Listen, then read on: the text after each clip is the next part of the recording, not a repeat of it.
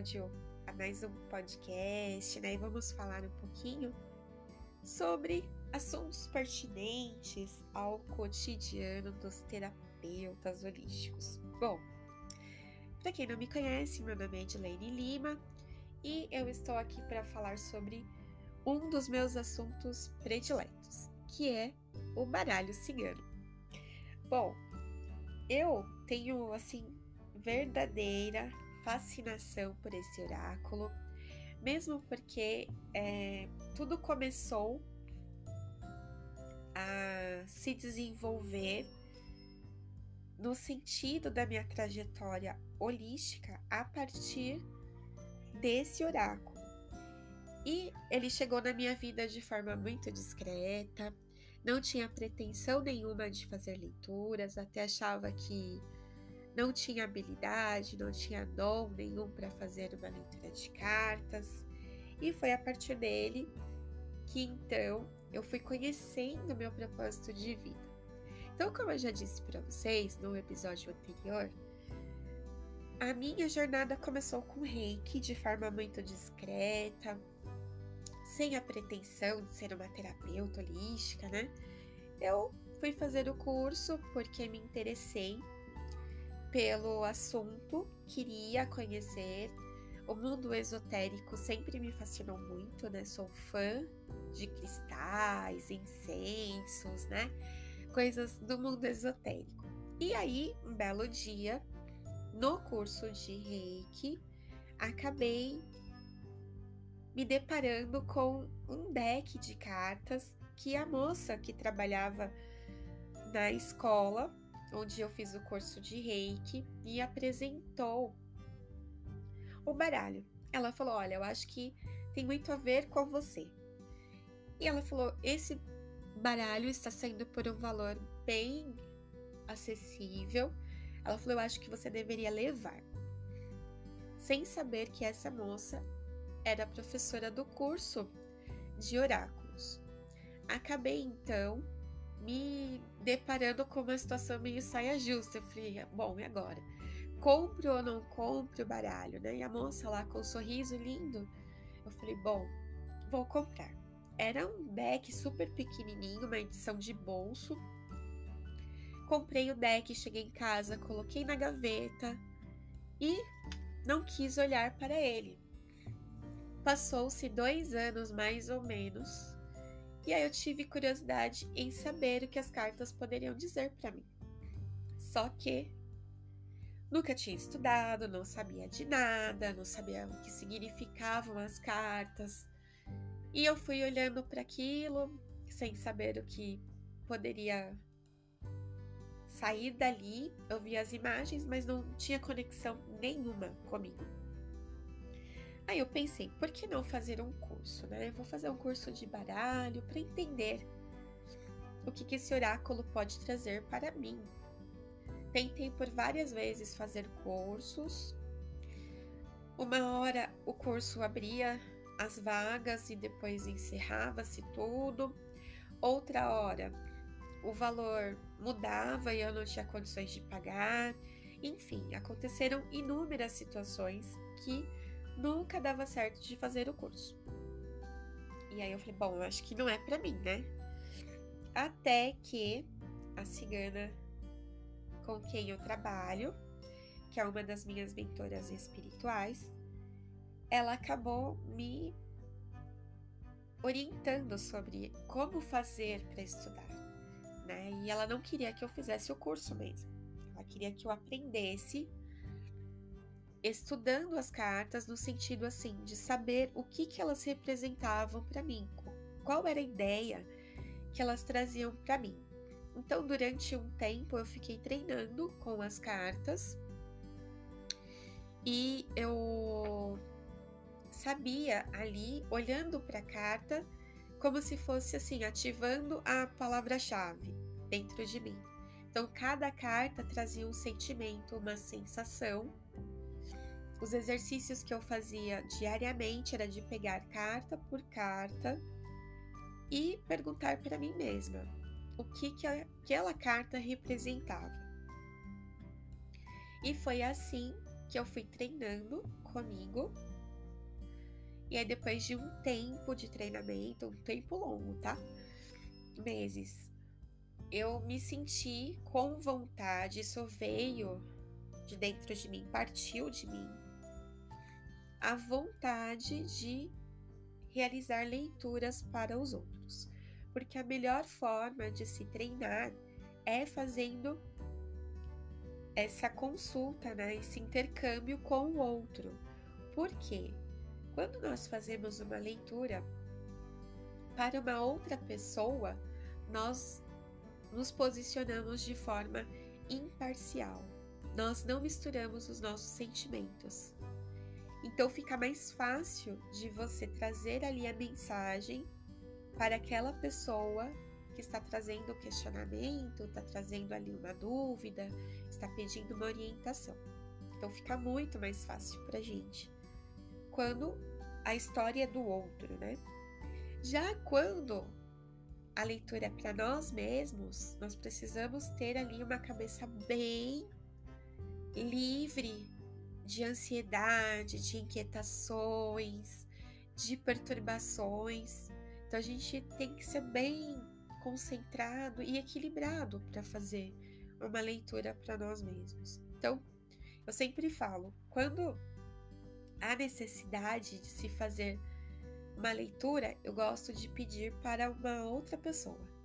Então, entre oraculistas, é muito normal, é muito natural haver trocas de leituras, porque assim fica muito mais fácil a gente não cair ali nos erros, né, de interferir com a nossa energia nas leituras. Enfim, essa é a primeira parte da história. A segunda parte da história é falar um pouquinho sobre a questão do oráculo em si, conhecer um pouco sobre ele, né? Então eu vou passar então para o próximo episódio. Vamos lá?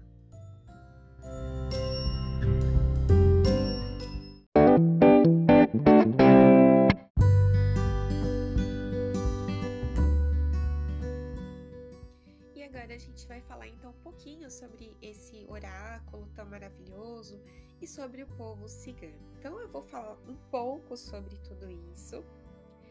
Na verdade, nós temos muitas histórias a respeito desse oráculo e as formas como ele chegou até nós nos dias atuais também é norteada de, de histórias, de consequências e tudo mais. Então a gente tem um oráculo que na verdade não é do povo cigano.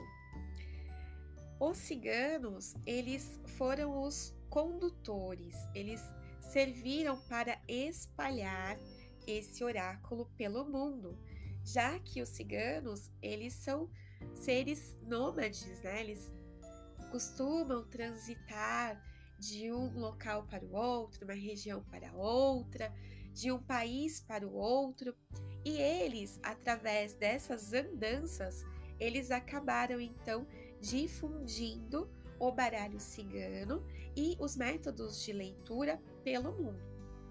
Então a gente tem na nossa história a Madame Lenormand trazendo para gente um oráculo que na verdade é uma remontagem, digamos assim, é uma repaginação do tarô, do tarô que a gente conhece hoje em dia, né? Que na época da Madame Lenormand ele era o tarô de Marseille, que muitos também conheciam como tarô cigano.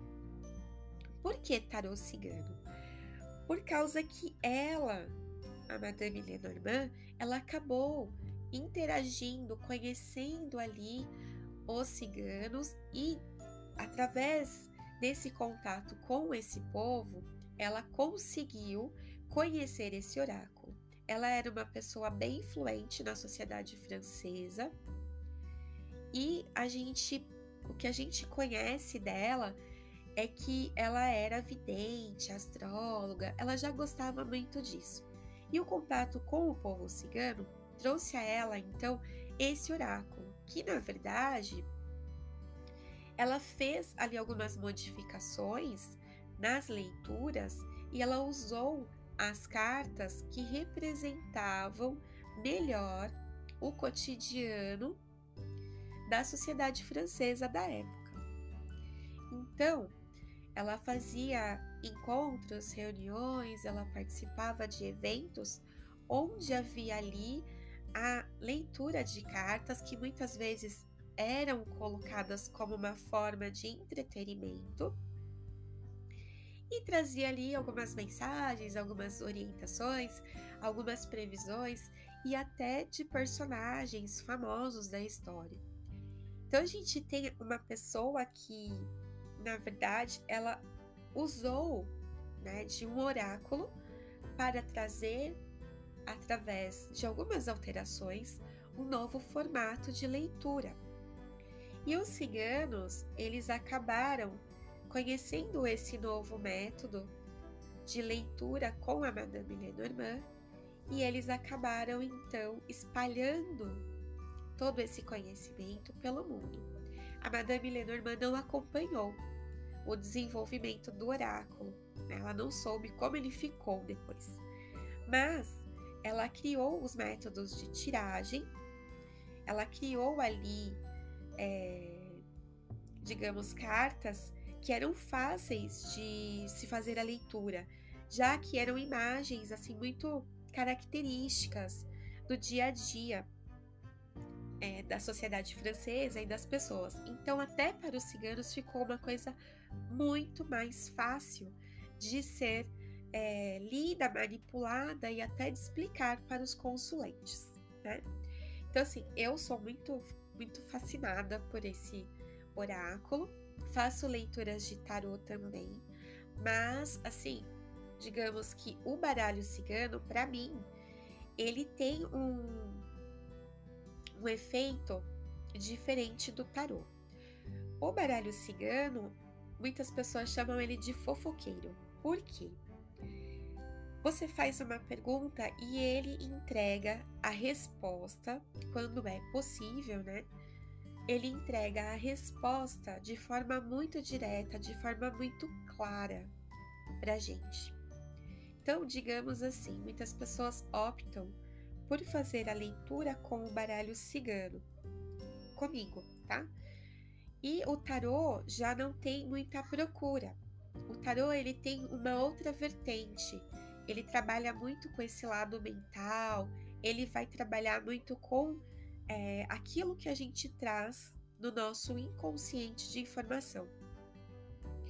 Então, ele vai deixar com que a gente reflita sobre uma situação, sobre uma pessoa, que nós, ou sobre a nossa própria pessoa, que nós estamos colocando ali na leitura.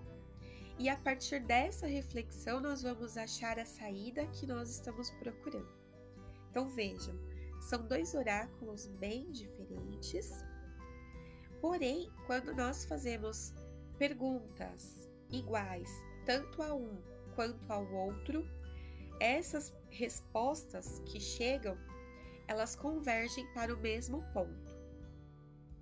Então é muito interessante quando a gente consegue fazer essa é, verificação das respostas dos oráculos. Eles são diferentes, mas na hora de responder, na hora de entregar a resposta, eles são muito coesos quanto a isso. Às vezes a via para responder é diferente, mas chega-se ao mesmo ponto. E é muito interessante. Então assim, para quem para quem quiser, eu também ofereço o curso de baralho cigano, também dou curso, é, pode-se obter mais informações lá no meu site, que é rosadosventosholística.com.br. Vocês também podem acompanhar o meu trabalho nas redes sociais. No Instagram é o arroba Rosa dos Ventos Escola Holística, onde eu posto sempre alguma coisa, as novidades pertinentes, tá? E se quiserem deixar alguma pergunta, algum comentário, fique à vontade e até o nosso próximo encontro. Beijos de luz, tchau!